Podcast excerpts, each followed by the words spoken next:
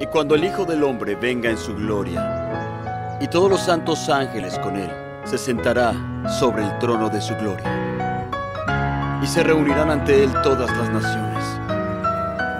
Entonces apartará los unos de los otros, como aparta el programa semanal de una liturgia para la vida. Les acompaña el Padre Víctor Anguiano de la diócesis de San Cristóbal de las Casas. Domingo último de este año, ciclo A, que nos acompañó Mateo. Y desde hace domingos atrás, hemos visto los momentos últimos de la humanidad como de nuestra vida por el caminar del mundo. Y hoy precisamente culmina con un juicio final. Pero también hay que iniciar con la segunda carta de este domingo que viene siendo la de Pablo a los Corintios. Y Corinto, no se nos olvide que son personas precisamente griegas, filósofos, y que con esto de la razón, más allá de ella, no se puede comprobar tanto lo trascendente, como también, más sobre todo, lo material de este mundo. Y es por eso que remarca ahora Pablo a los Corintos. Cristo resucitó y resucitó como la primicia de todos los muertos que nos quiere dar a entender el primero de todos los que han muerto biológicamente. Esto es, resucitó. Y luego da un proceso de esta resurrección. Y dice así, en efecto, Así como en Adán todos mueren, así en Cristo todos volverán a la vida. Pero, cada uno en su orden. Primero Cristo, como primicia.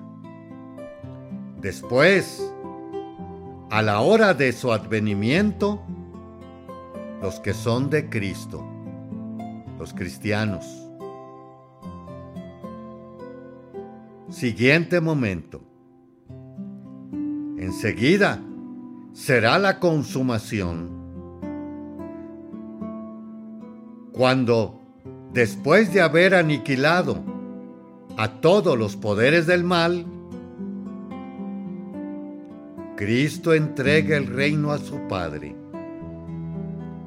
Porque Él tiene que reinar hasta que, siguiente momento, el Padre ponga bajo sus pies a todos sus enemigos.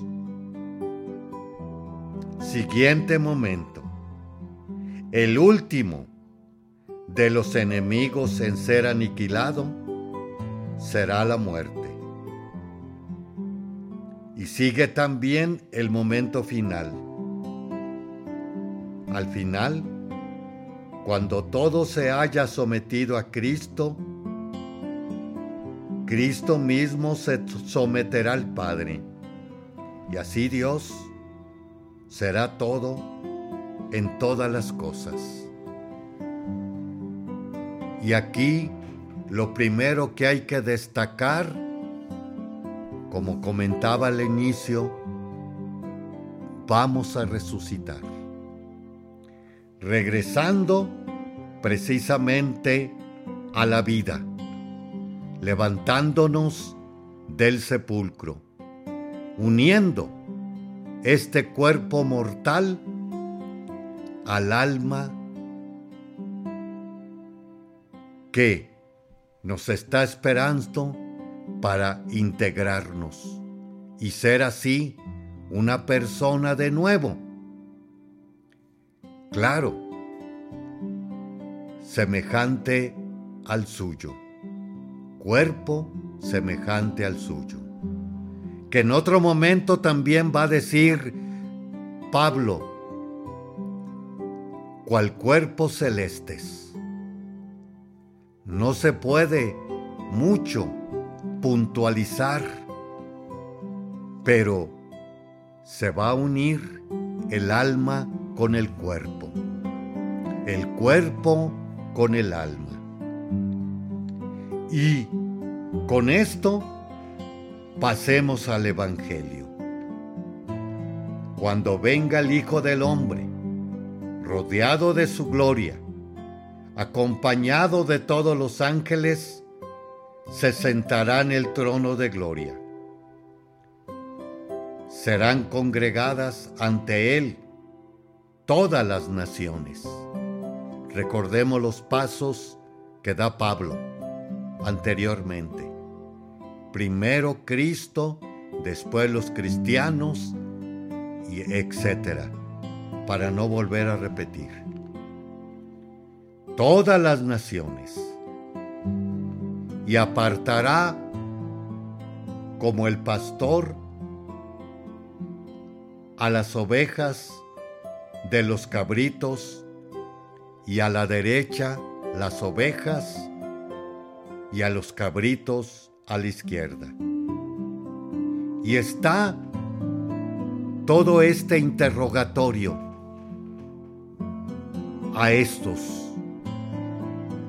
a toda la humanidad, pongámosle así.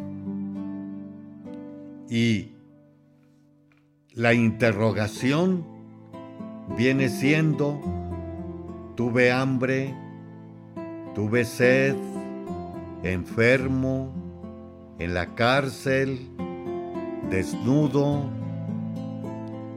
Ya conocemos mucho este pasaje.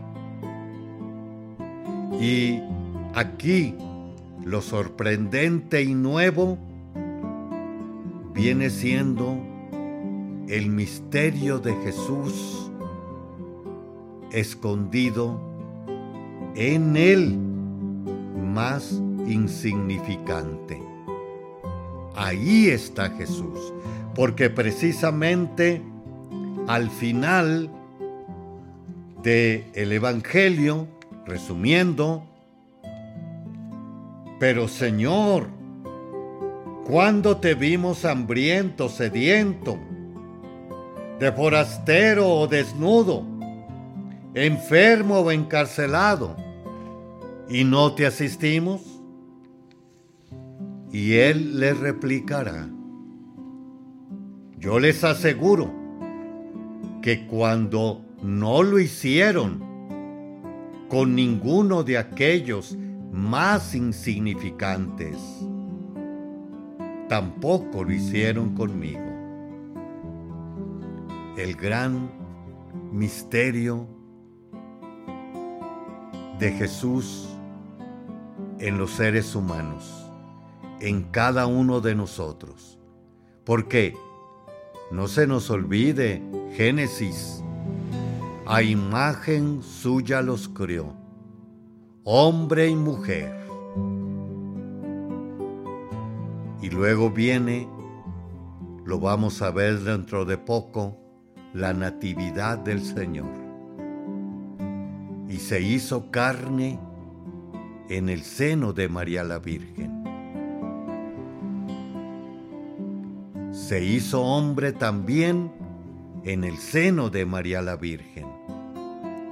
Y ahí es cuando el Dios toma carne como nuestra carne, que después va a decirnos Pablo, Él compartió en todo nuestra condición humana, menos en el pecado.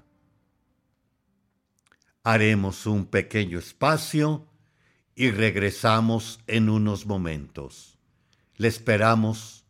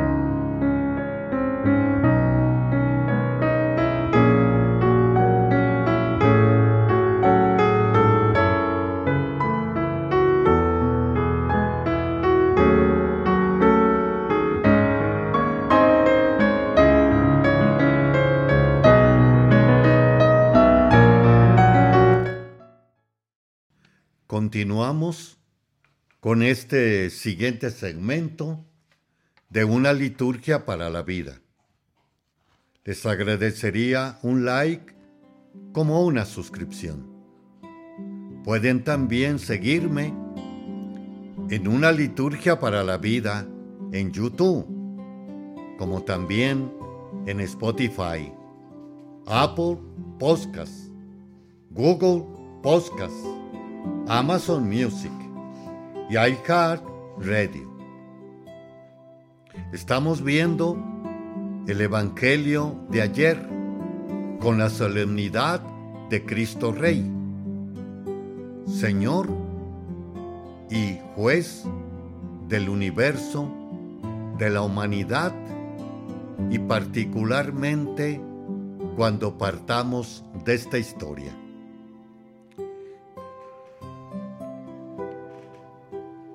Hablábamos en el segmento pasado de el misterio de Dios Jesús en cada uno de el ser humano. Y ante toda esta humanidad, los más excluidos, y no tenidos en cuenta en el caminar de nuestra vida, que al diario nos podemos encontrar en un lugar o en otro. De allí de nuevo el mandamiento primero, que se amen unos a los otros como yo los he amado. O también base de nuestra fe que se resume en amar a Dios y amar al prójimo, donde giran toda la Biblia, los mandamientos y los 613 que también en el Antiguo Testamento se tenían como bastante principales. De ahí que también hay que recordar la presencia de Dios en nuestro caminar. La primera presencia de Dios la tenemos en la Eucaristía. Por eso, este es el sacramento de nuestra fe. Como también cuando vamos a comulgar. Cuerpo de Cristo, amén como también en el sagrario. Ahí está una velita roja dándonos precisamente a entender de esa presencia. Y también hay que entender allí que tanto a, a, la entrada como a la salida de una celebración litúrgica cuando está el Santísimo en el altar mayor, se hace la genuflexión al inicio y al final. Precisamente por respeto al Santísimo Sacramento, como así le conocemos.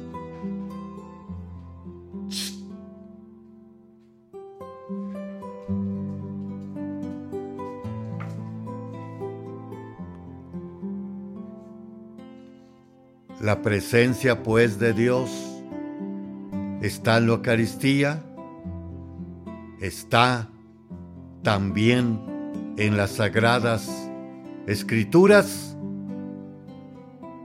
y está, como acabamos de puntualizar, en el hombre y el ser humano. Ahí está la presencia de Dios tercera presencia de Dios, porque lo que le hiciste o lo que no hiciste, a mí tampoco me lo hiciste.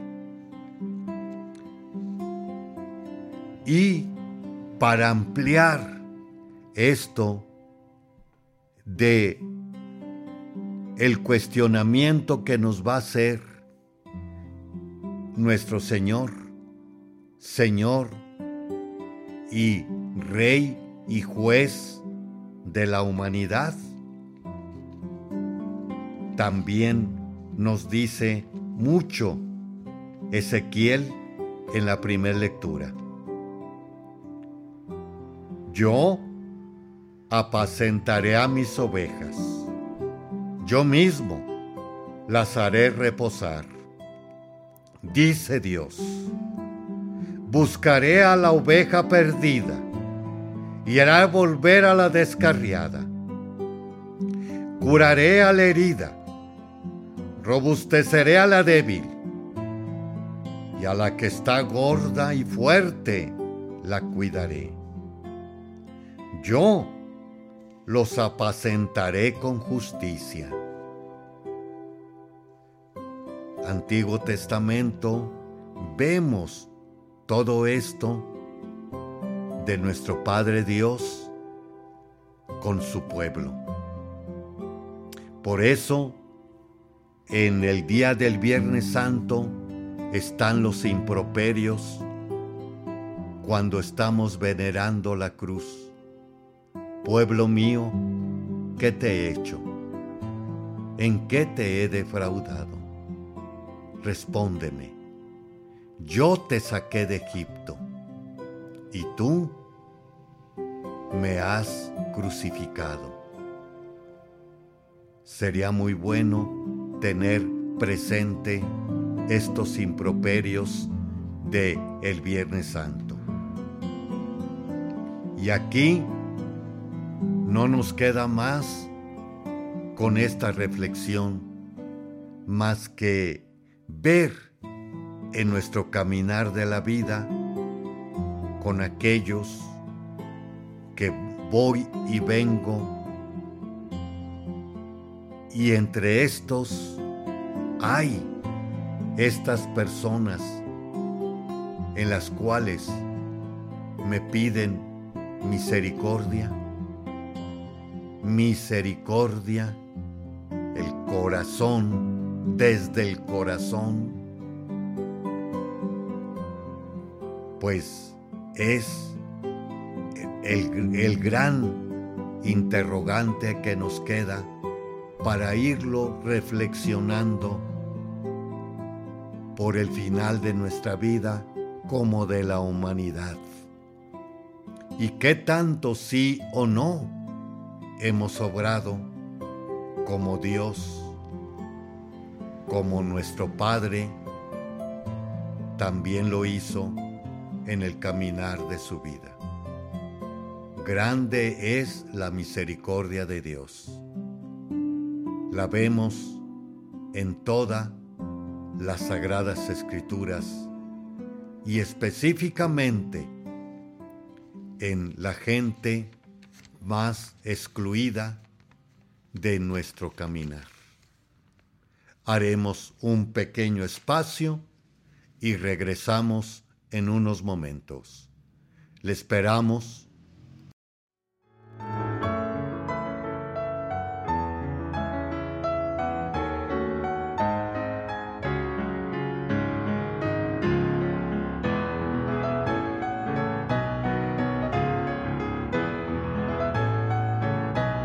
Por las ovejas de los cabritos y pondrá las ovejas a su derecha y los cabritos a la izquierda. Entonces el rey dirá a los que estén a su derecha, Venid, benditos de mi Padre, heredad del reino preparado para vosotros desde la fundación del mundo. Porque tuve hambre y me disteis de comer. Tuve sed y me disteis de beber. Fui forastero y me recogisteis. Desnudo y me cubristeis. Enfermo Continuamos con este siguiente segmento. Ahora vamos a entrar a el comentario de la ordenación general del misal romano, dado por el padre José Antonio Berenguer Cerdá de la editorial Monte Carmelo. Capítulo 25 Liturgia de la Palabra. Las lecturas. Las lecturas bíblicas en el número 57 al 60 de la ordenación del misal romano, podríamos decir que cada uno de estos números da la respuesta a estas preguntas. ¿Qué lecturas se han de leer. Número 57. ¿Desde dónde se leen las lecturas? Número 58. ¿Quién ha de leer? Número 59. ¿Quién y cómo proclamar el Evangelio? Número 60. Antes que nada, se nos dice que la liturgia de la palabra es la mesa de la palabra. En las lecturas se dispone la mesa de la palabra de Dios a los fieles y se les abren los tesoros bíblicos.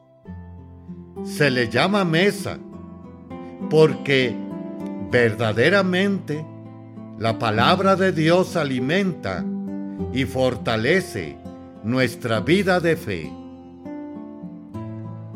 Inciso A. ¿Qué lecturas se han de leer? Las que hay en el leccionario, como se explica en los números 357 al 362 de la ordenación general del misal romano. Allí se dan también las normas de los posibles cambios. Se debe, por tanto, respetar la disposición de las lecturas bíblicas, por medio de las cuales se ilustra la unidad de ambos testamentos y la historia de la salvación. Si hay que respetar la disposición, ni se debe cambiar el orden, ni se deben cambiar por otras. Responde a un modo de entender el Antiguo y el Nuevo Testamento. Si al modo como las iglesias las entienden en cada celebración. Así, ante las lecturas ha de pensarse, ¿qué me dice hoy la palabra de Dios? ¿Qué celebra hoy la iglesia? Porque la salvación que anuncia la palabra de Dios en las lecturas, Jesús la realiza en la Eucaristía por obra del Espíritu Santo. ¿Cómo pues se nos puede ocurrir cambiar las lecturas. Cuando las queremos cambiar sin atenernos a las normas sobre las lecturas, deberíamos pensar si lo hacemos porque no vamos en actitud de escucha. Unas veces lo hacemos simplemente porque me gustan estas. Otras veces porque quiero usar la palabra de Dios para decir lo que yo pienso. No es eso utilizar la palabra de Dios en lugar de atender a lo que Dios me dice. No es eso, no poner atención a la obra de la salvación que hoy quiere hacer el Señor en nosotros por la celebración de la iglesia. Pero sería una falta de respeto mucho mayor si se quisiera cambiar la palabra de Dios por palabra humana, por muy noble e importante que sea. No es lícito sustituir las lecturas y el salmo responsorial que contienen la palabra de Dios por otros textos no bíblicos. ¿Qué salvación anunciarían entonces? ¿Qué acción salvadora de Jesús celebraría hoy la iglesia? Inciso B. ¿Desde dónde se leen las lecturas? En la misa celebrada, con la participación del pueblo, las lecturas se proclaman siempre desde el ambón. El ambón, el atril, para leer la palabra de Dios, es un símbolo sagrado, no un simple mueble útil. Mejor si es fijo y no se puede mover. Número 309. Significa la mesa de la palabra y, según una tradición de los primeros siglos, al mismo Cristo resucitado, porque desde Él, por la Sagrada Escritura, nos habla Cristo vivo. Si el ambón es la mesa de la palabra, debe ser uno. Nunca se habla de dos y desde él se han de leer todas las lecturas. Por eso, desde el ambón únicamente se proclaman las lecturas y el pregón pascual número 309. ¿Y por qué el pregón pascual si no es palabra de Dios? Porque es el canto de tradición muy antiguo y venerable en la Iglesia Latina, que anuncia solemnemente la resurrección del Señor en la noche de la Pascua. Es como se nos dijera, porque el Señor ha resucitado. Lo escucharíamos vivo desde este lugar. Salmo, la homilía y las intenciones de la oración universal por su relación con la palabra de Dios pueden también hacerse desde el ambón o bien desde otro lugar adecuado. Números 136 y 138. La dignidad del ambón exige que a él solo suba el ministro de la palabra. Es decir, debe haber otro lugar que no sea lambón para el director de canto, rosario y otros ejercicios de piedad, municiones, etc el ambón solo para la palabra de Dios. Haremos un espacio y regresamos. No se olviden de dar un like, como también una suscripción, o seguirme a través de otros medios de comunicación masiva, como es Spotify, Apple Podcasts, Google Podcasts, Amazon Music y iHeart Radio. Y me visitasteis. Estuve en la cárcel y vinisteis a mí. Entonces los justos le responderán diciendo, Señor, ¿cuándo te vimos hambriento y te sustentamos? ¿O sediento y te dimos de beber? ¿Cuándo te vimos forastero y te recogimos? ¿O desnudo y te cubrimos? ¿O cuándo te vimos enfermo o en la cárcel y fuimos a verte? Y respondiendo, el rey dirá, de cierto os digo que en cuanto lo hicisteis a uno de estos, mis hermanos más pequeños, a mí lo hicisteis. Entonces dirá también a los que estén a la izquierda, apartaos de mí, malditos, al fuego eterno preparado para el diablo y sus ángeles, porque tuve hambre y no me alimentasteis, tuve sed y no me disteis de beber. Fui forastero y no me recogisteis.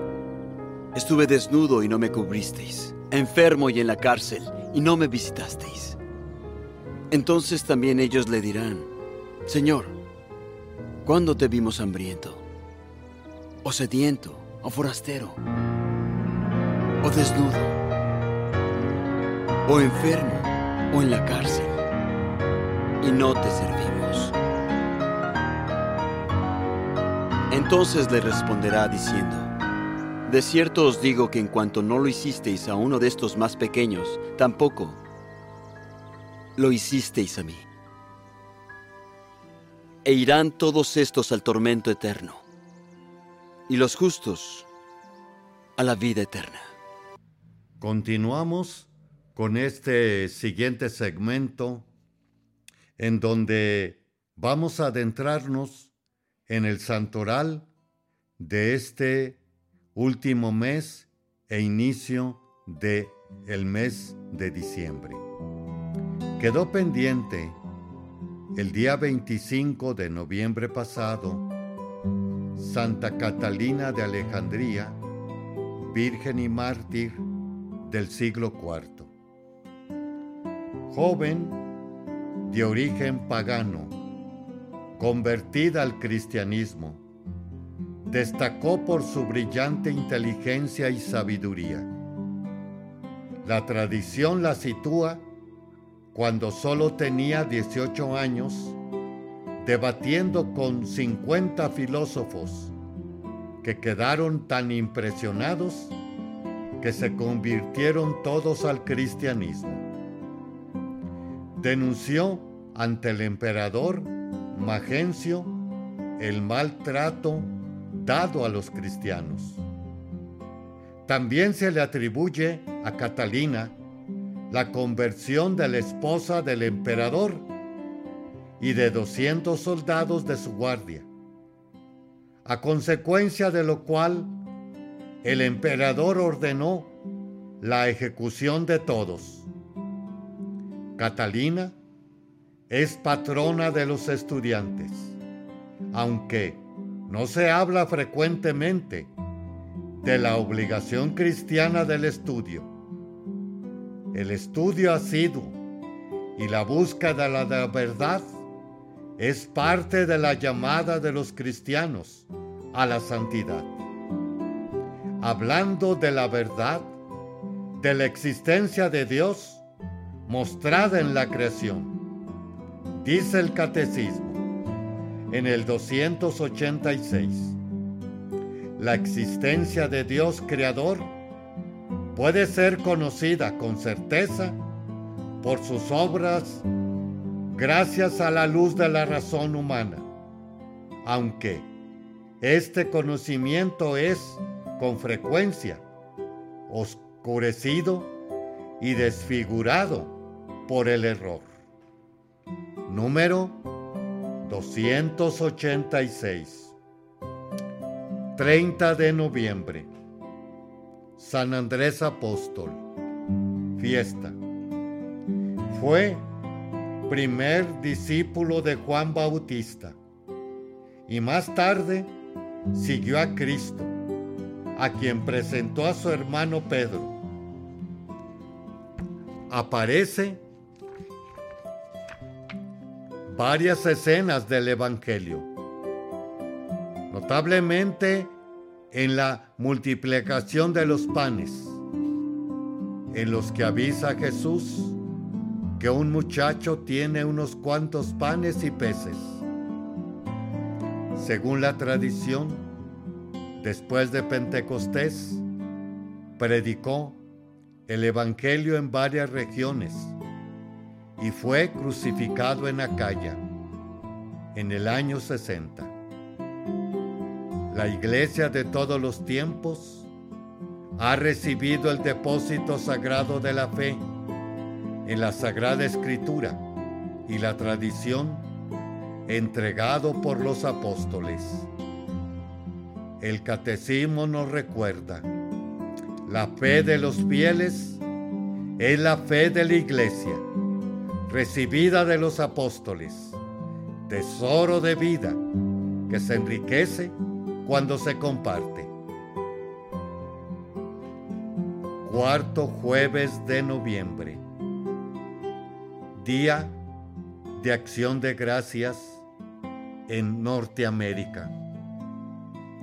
El Día de Acción de Gracias es una fiesta nacional enorme de gran importancia en los Estados Unidos, ya que es celebrada por todas las confesiones religiosas y es además probablemente uno de los días más familiares del año. En el Día de Acción de Gracias, muchas familias se reúnen para celebrar. Se discute sobre el primer día de acción de gracias. Si fue en la Nueva Inglaterra o en Virginia.